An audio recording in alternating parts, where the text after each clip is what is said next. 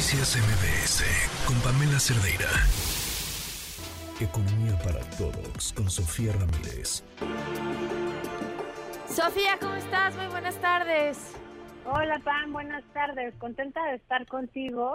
Eh, con mucha información. Yo sé que hoy les iba a decir, hoy solo nos vamos a enfocar en la parte industrial, pero quiero robarte un minuto antes porque me parece que el tema de la canasta básica alimentaria, tú recuerdas que hace unos meses traíamos la línea de pobreza por ingresos y la pobreza extrema y que se había subido la pobreza extrema, pero había, había bajado la pobreza multidimensional.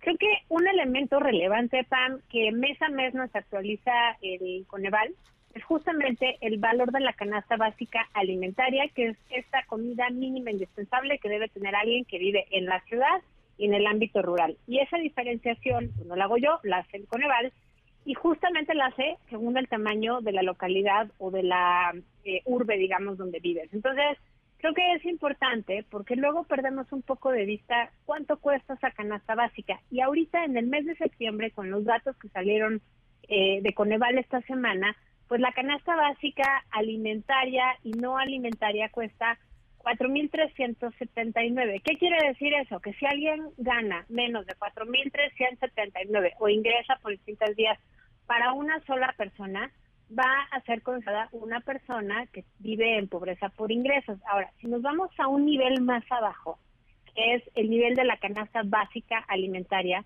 Estamos hablando de que esta línea de pobreza extrema, que solo alcanza para comprar comida, es de 2.243 pesos en la ciudad. Estamos hablando de 2.243 pesos al mes por persona.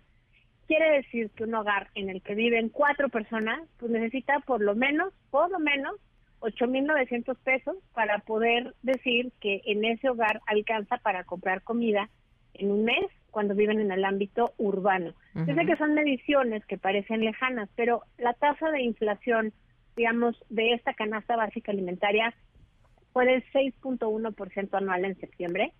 Y esto pues es más alto que la inflación general que está en 4.5%.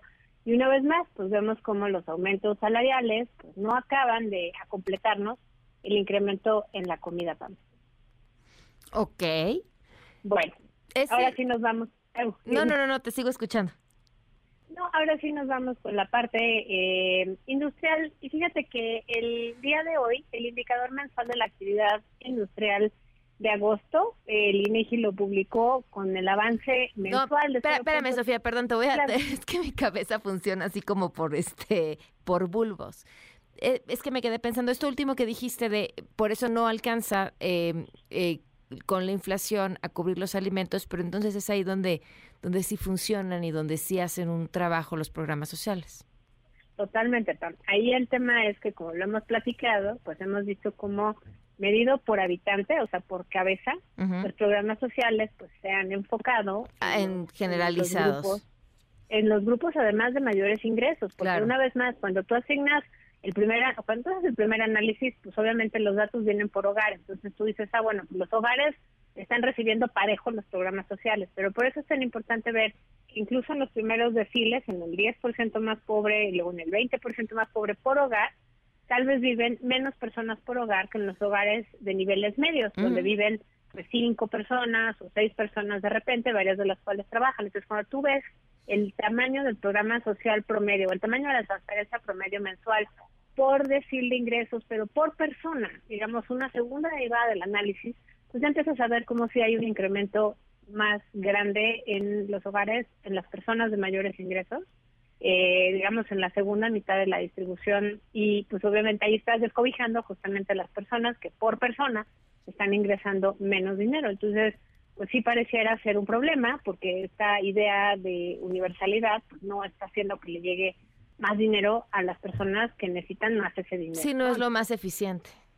No, no es lo más eficiente. Pero bueno, ya pasando a ese tema, que de verdad es que a mí, a mí me, me, se me cruje el corazón cada vez que hablamos de eh, la gente que en México realmente todavía no alcanza para comprar comida y si tú dices es el 7% de la población, pues igual te suena poquito, pero alguien que ingrese no suficiente para comprar comida para su familia, pues sí estamos hablando de una situación compleja. Pero bueno, Vamos a hablar del indicador mensual de la actividad industrial. Te decía yo que el INEGI publicó hoy eh, los datos de agosto del indicador que se llama IMAI, que es justo este indicador mensual de la actividad industrial, donde aglomera pues información sobre el 30% de la economía que tiene que ver con minería, generación, transmisión y distribución de electricidad, gas y agua, digamos los servicios básicos, construcción e industrias manufactureras. Esos cuatro segmentos componen este indicador. Este indicador, a su vez, es un referente del 30% de la economía, las actividades secundarias. Entonces, como podemos ver, el avance mensual fue de 0.3%, es decir,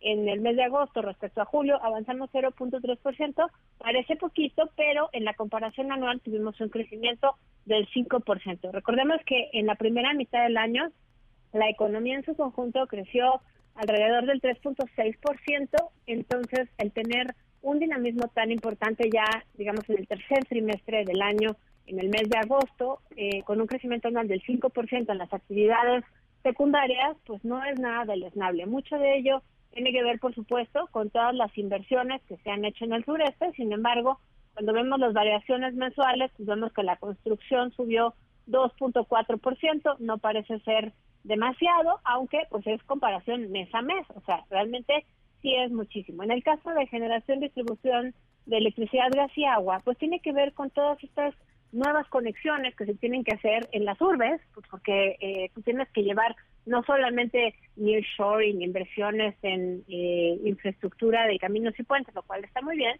sino tienes que pensar, pues tienes que dotar de estos eh, servicios básicos, electricidad, agua y gas a las ciudades. Entonces, el hecho de que esté subiendo esa parte que además venía muy rezagada después de la pandemia, pues parece ser buenas noticias porque ahí estamos empezando a ver cómo el nearshoring, en términos ya no solo de naves industriales, sino de toda la urbanización que hay alrededor de las naves industriales, pero también de las ciudades, empieza a tener efecto.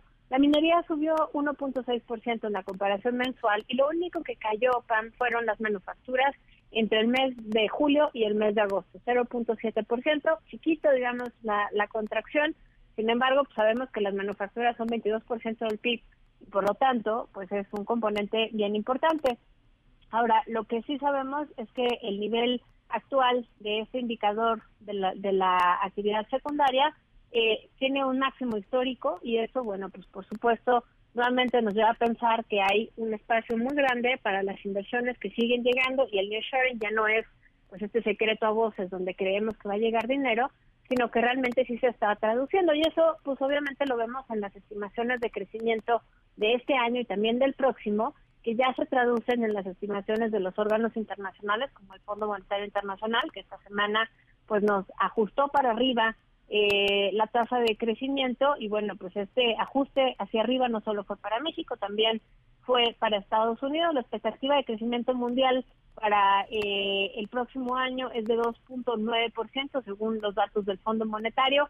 Para este año se mantuvo en 3%, pues bueno, eh, muy cercano uno al otro, pero las expectativas de crecimiento, te decía yo, para Estados Unidos aumentaron tanto en 2023 como en 2024, pasaron de 2.1, digo, de 1.8 a 2.1 para este año y de 1% a 1.5 para el próximo año. Por supuesto, cuando suben las expectativas de crecimiento para Estados Unidos, pues vemos cómo aumentan también las expectativas de crecimiento para México llevamos en un 3.2% de expectativa de crecimiento para este año en México y 2.1 para el próximo año. Insisto, estos son los datos del Fondo Monetario y bueno, pues obviamente esto se sustenta, entre otras cosas, en justamente la actividad industrial. Ahora, cuando lo vemos a nivel de entidad federativa, te vas a ir de espaldas. En, en los datos por estado, digamos, hay un poquito más de rezago. Acabamos de hablar de la actividad industrial en agosto a nivel nacional. Por estado tenemos los datos de junio. No está muy rezagado, pero van un par de meses por, por detrás. Y ahí lo que te quiero compartir son dos cosas. Hay entidades como Quintana Roo, que está creciendo en la comparación mensual de mayo a junio un casi 21%, PAM. Me parece que es muchísimo. Y en la comparación anual, Quintana Roo está creciendo 201%. Es decir, la actividad industrial en el estado de Quintana Roo en el mes de junio fue 2.3 veces más grande de lo que había sido el año pasado. Es como si tú más que duplicaras tu capacidad de producción. Eso es muchísimo. En el estado de Oaxaca, el incremento anual fue del 53% y en Tabasco 18%. Por supuesto, todo esto responde en gran medida a las obras de infraestructura. No deja de ser eh, sumamente, eh, vaya, interesante, relevante y, llama mucho la atención que el crecimiento de Quintana Roo en la actividad industrial del Estado haya sido a triple dígito, ya no a doble dígito. Y bueno, pues obviamente eh, todo esto tiene mucho que ver con las obras de infraestructura, que además causa mucho ruido por cómo se reflejan en las estadísticas del INEGI.